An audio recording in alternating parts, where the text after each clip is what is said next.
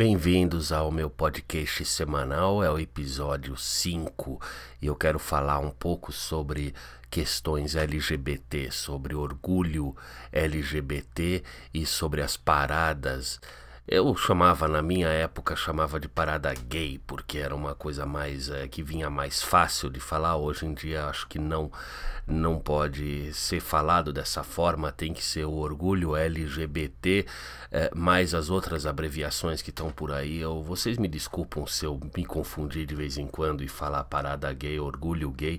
Meramente é uma questão de, da época em que eu comecei a tomar consciência disso, desse movimento, e comecei a é, me interessar, comecei a participar de certa forma, pelo menos perifericamente.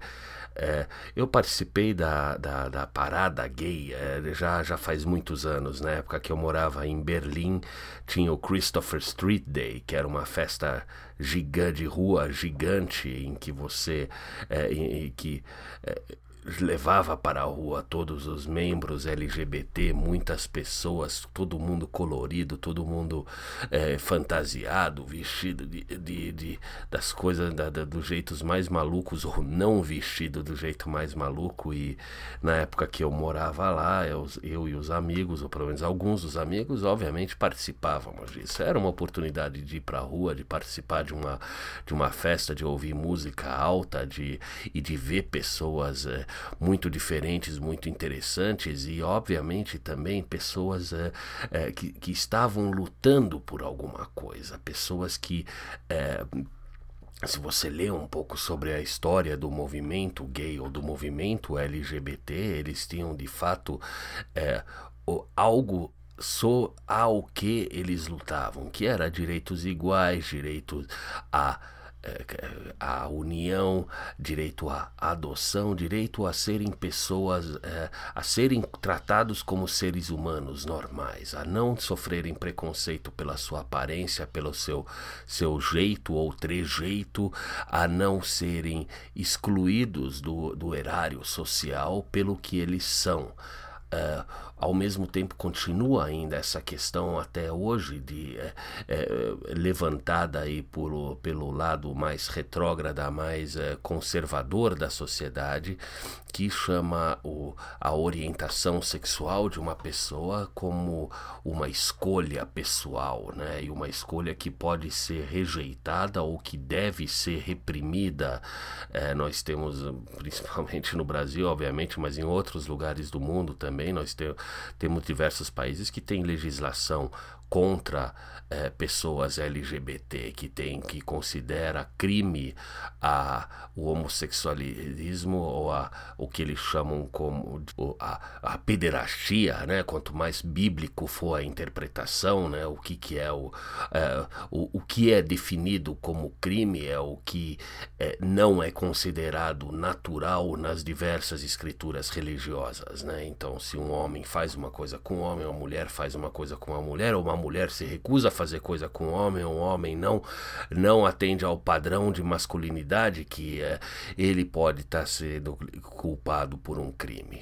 É, nos países muçulmanos, esse crime é castigado com a morte, mas existem países que não têm a maioria muçulmana e, mesmo assim, ainda criminalizam a uh, atos homossexuais ou a existência de homossexuais. Não são mais tantos países, mas tem um movimento forte em vários países do mundo para recriminalizar ou para considerar anormal a vamos dizer, a não, não conformação entre padrões de, uh, de sexualidade que além do homem e da mulher e do homem e da mulher fazerem coisas é, um entre os outros, né? A questão LGBT está ficando algo mais complicada agora, de um lado, pela inclusão, pelo por terem se tornado mais expressivo a, os transexuais, aqueles que antigamente a gente chamava de travestis, eu não sei nem se pode mais chamar de, eu acredito que não, hoje em dia é transexuais, e eu não, eu não quero parecer que eu tô, é, é, que eu tô fazendo pouco disso, ou que eu estou sendo irônico, ou, ou me fazendo de sonso propositalmente. O fato é que esse movimento ele está, numa, ele, ele está numa evolução tão rápida é, que para quem não está por dentro é muito difícil acompanhar tudo isso. Nós temos em outros países nós temos a, a batalha pelos pronomes, né? Então estão sendo criados novos pronomes pessoais que não são somente ele, ela, eles, elas, justamente para acomodar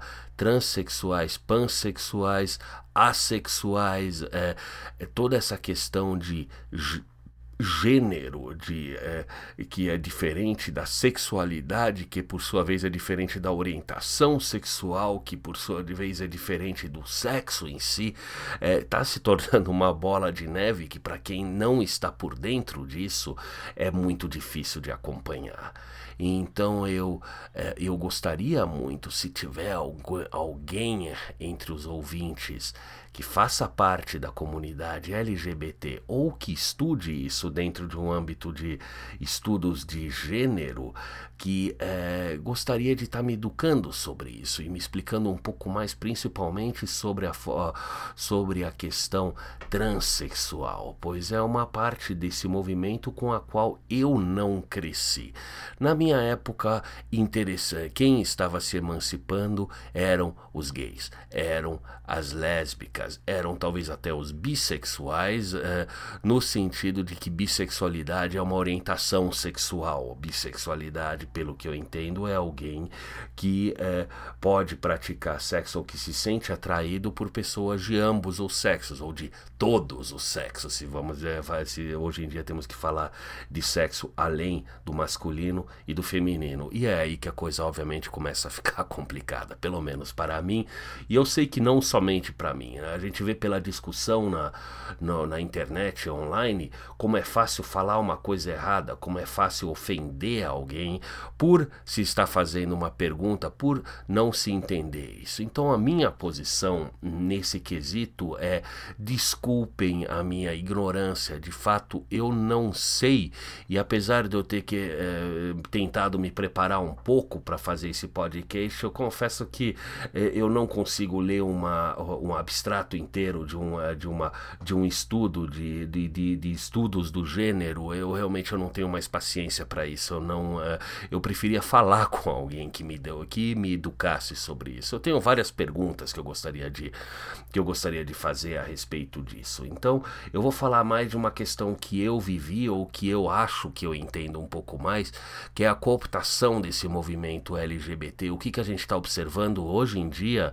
nessa parada de orgulho LGBT comparado com o que era é, com o que era antigamente. Eu antigamente ou antes era uma, uma luta pelos direitos, é, uma um, mas de uma forma exuberante, de uma forma escandalosa, barulhenta, é, espantosa de certa forma e é, extremamente alegre de se participar, extremamente é, escrachada também, né? Tanto é que a, é, é, participando dessa, dessa parada, estando juntos na rua, é, eu realmente eu me senti, não me sentia como parte desse movimento. Obviamente, eu não faço parte dessa comunidade, eu nunca fui excluído, eu nunca tive que lutar pela, por aceitação da minha sexualidade, eu nunca tive que, eu nunca sofri preconceito por causa disso. Eu não tinha, eu não, não tinha, não estava envolvido, eu não tinha participação.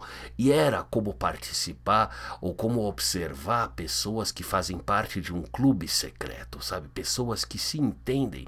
Tinha gente mais velha, tinha gente, obviamente, mais nova também, mas os mais velhos, eles pareciam estar fazer eles pareciam ter um segredo. Eles parecem ter uma coisa, olhavam à sua volta e falavam: "Gente, olhe quão longe nós chegamos. Olhe tudo que nós alcançamos. Veja tudo que conseguimos." E de fato, a o, a base do movimento LGBT, a, a, o movimento gay, é, praticamente, pelo menos em países ocidentais, atingiu boa parte de seus objetivos. Atingiu é, igualdade, proteção contra preconceito, é, atingiu ele, o direito de, em boa parte, de união civil similar ao casamento heterossexual, ao casamento tradicional, atingiu o direito de adoção, de ter uma família. É, eu não vou falar que a batalha está vencida, muito pelo contrário, nós temos, nós temos, como eu comecei a falar, temos constantes movimentos contra a igualdade LGBT e temos a evolução do movimento LGBT, vamos dizer, o nicho dentro do nicho, que é o movimento trans, que são o direito, a luta pela, das pessoas transexuais. É aí que a coisa, como eu já disse, a coisa fica um pouco complicada. Eu não tenho certeza se o movimento transexual é um aliado natural do movimento LGB. Em outras palavras, os T são parte do movimento ou eles vão contra o movimento. Por isso também a minha questão, eu preciso saber mais a respeito disso. Por quê? É, transexualidade é uma, é uma questão extremamente é, mal entendida até hoje em dia.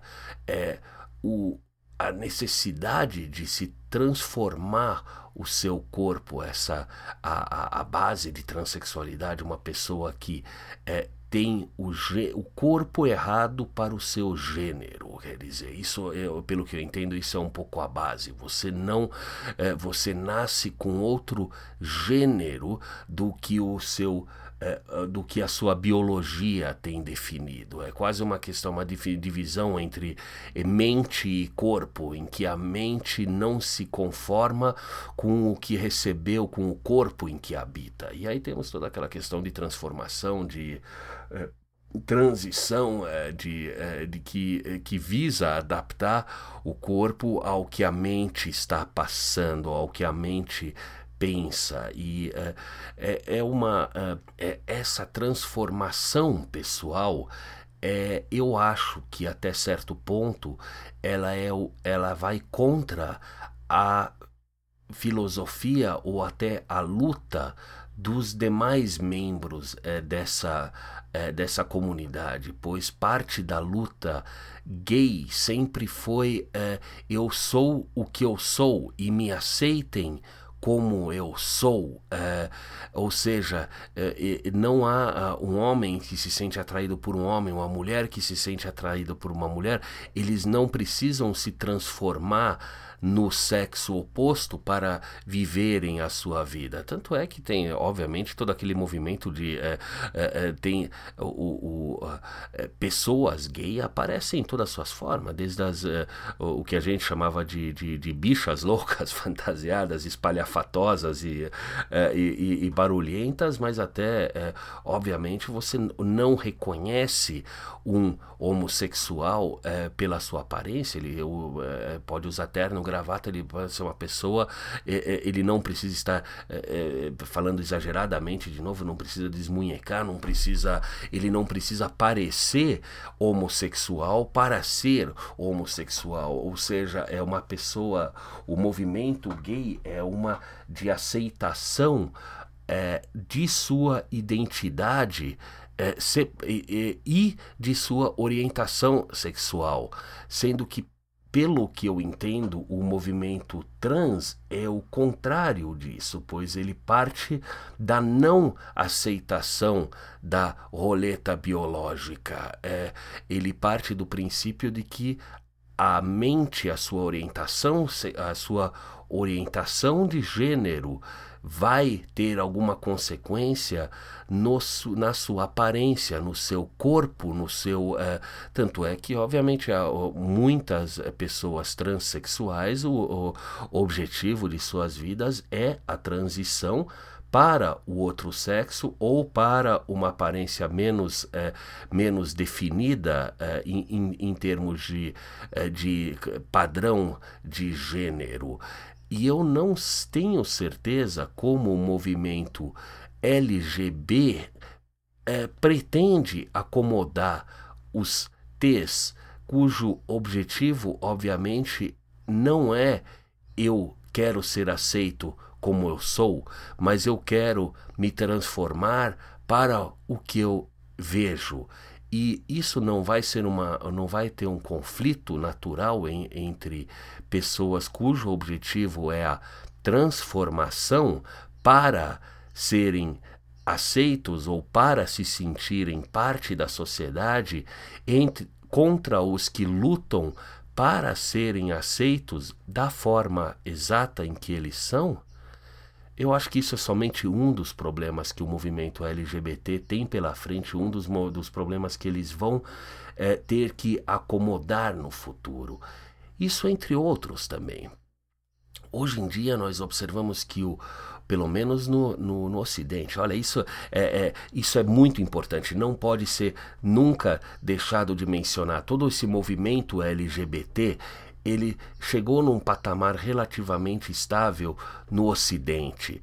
Eles não têm, eles não são expressivos fora de países ocidentais, fora de países que têm a, igualdade já codificada em sua Constituição, que tem alguma experiência com democracia, que tem, é, vamos dizer, que já, já existe aceitação. Hoje em dia eles não estão lutando pelas suas vidas, eles não estão lutando pelas suas, suas existências e eles também não expressam muita solidariedade por pessoas de sua é, de, é, desse grupo em países em que eles são ativamente criminalizados ainda. Então, toda essa luta por igualdade, no, e, é, por mais aceitação ou por mais direitos, no momento que ela é voltada, é, é uma parada gay sendo feita em, em, em Toronto, no Canadá, gritando pelos seus direitos, é um pouco, é, vamos dizer, eu, eu não tenho certeza quanto ao alvo dessa, é, dessa manifestação, visto que é, já, já foi atingido tudo pelo que se luta, né? Ou em boa parte já foi atingido tudo, que, tudo pelo que se luta, né? E por que não focar, exigir que esses o governo desses países ocidentais, em vez de lhes dar mais direito em um país em que ele já tem praticamente todos os direitos, por que não exigir que comecem a influenciar países em que nenhum desses direitos ainda foi atingido? Aí aconteceu uma coisa engraçada no, no, na, parada das, eh, na parada das lésbicas em Chicago, nos Estados Unidos. É uma das paradas mais tradicionais do movimento, do movimento gay, em que um grupo de, eh, de mulheres carregando uma mistura de uma bandeira, eh, bandeira de arco-íris com uma estrela de Davi foi impedida de participar da manifestação porque aparentemente a estrela de Davi remete, é, foi igualada com apoio ao Estado de Israel, foi igualada com apoio ao movimento zionista. E essa parada das lésbicas de Chicago aparentemente não era uma parada em favor ao movimento LGBT ou ao movimento L nesse caso, mas era um movimento interseccional contra o patriarquismo e contra o zionismo. O que diabos tem a ver uma coisa com a outra? E o que é essa essa inimizade ao Estado de Israel, essa esse permeio de antizionismo, que obviamente não é antizionismo, é antissemitismo? Por que isso está se percolando para dentro de um movimento que, cujo objetivo é a igualdade e a emancipação de pessoas LGBT? E Obviamente, esse interseccionalismo é um problema gigantesco sendo promulgado pela esquerda, pela esquerda retrógrada, numa competição de vitimismo em que pessoas que são consideradas mais vítimas, e nesse caso, quem são consideradas vítimas são os palestinos. Quer dizer, uma, um movimento que nada tem a ver com o movimento LGBT com essa parada LGBT, que é o, a, a, a libertação, a, da, da, suposta libertação da Palestina, a gente vai, vai falar nisso numa outra ocasião ainda, mas o movimento que nada tem a ver com o que está em pauta foi, ganhou primazia sobre parte desse movimento, tanto é que as meninas carregando esse misto de bandeira de arco-íris com uma estrela de Davi, note, não era uma bandeira israelense, não era nada que fizesse propaganda a favor de partidos políticos em Israel, foram impedidas de, de participar dessa parada, foram impedidas de mostrar suas bandeiras por uma questão de estarem trazendo ofensa aos palestinenses.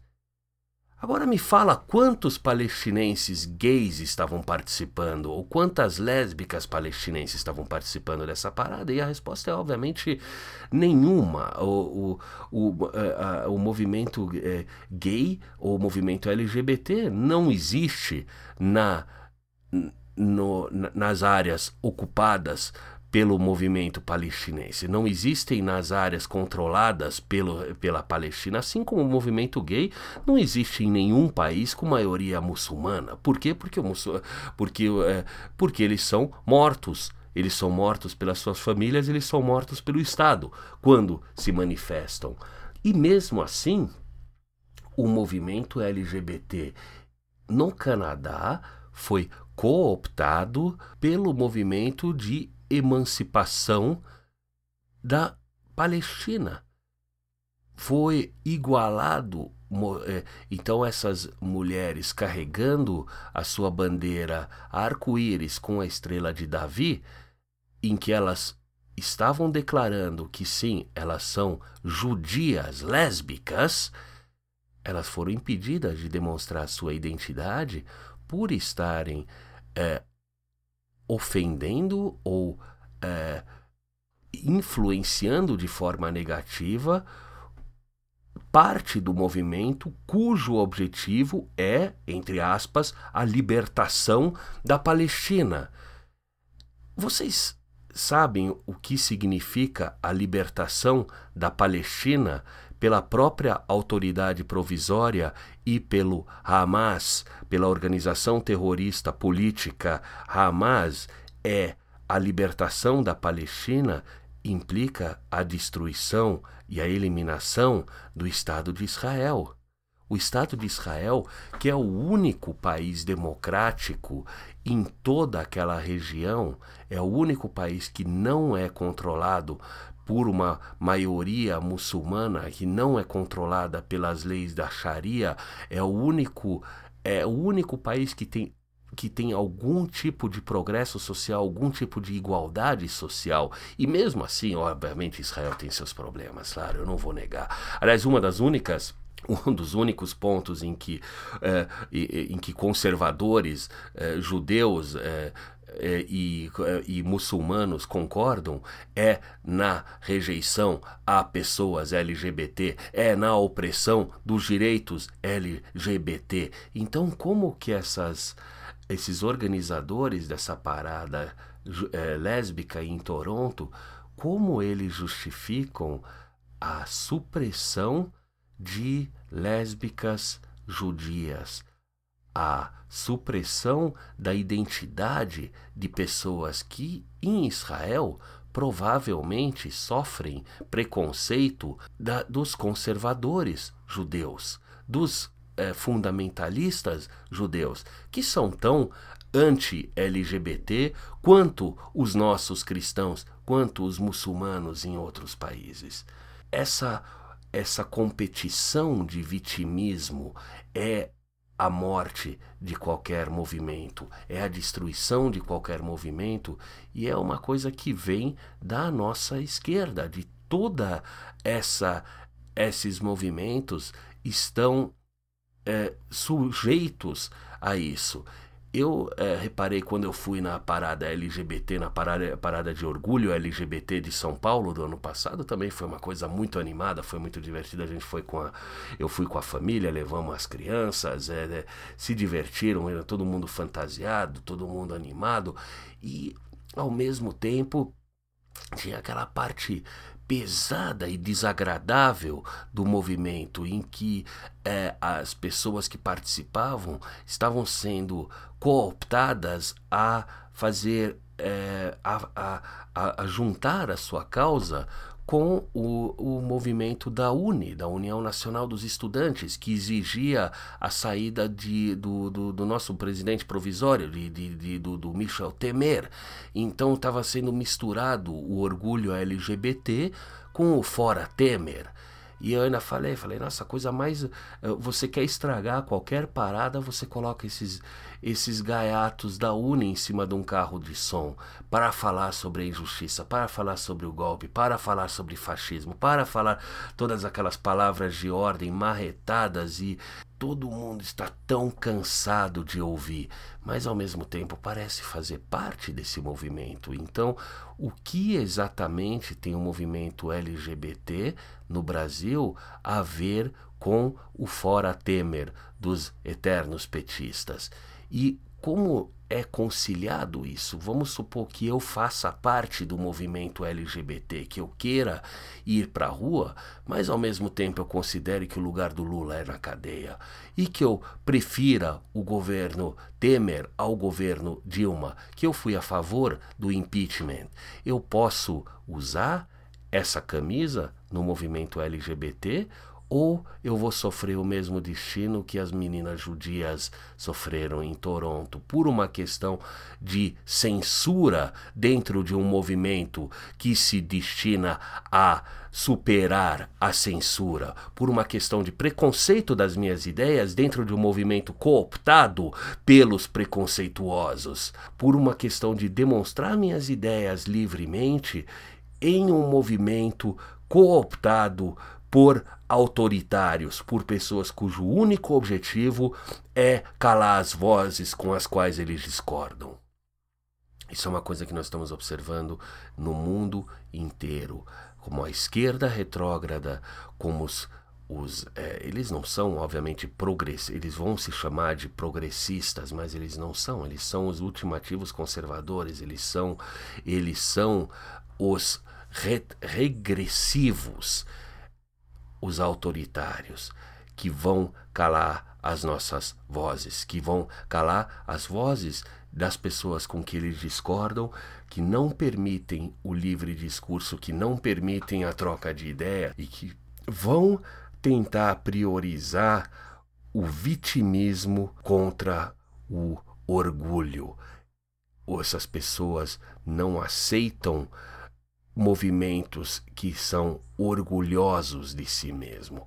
Eles não aceitam a celebração de progressos. Eles sempre vão encontrar novas vítimas para serem colocadas à frente de outras pessoas. Eles nunca vão aceitar um movimento que está se celebrando, que está lutando de forma positiva para novas conquistas.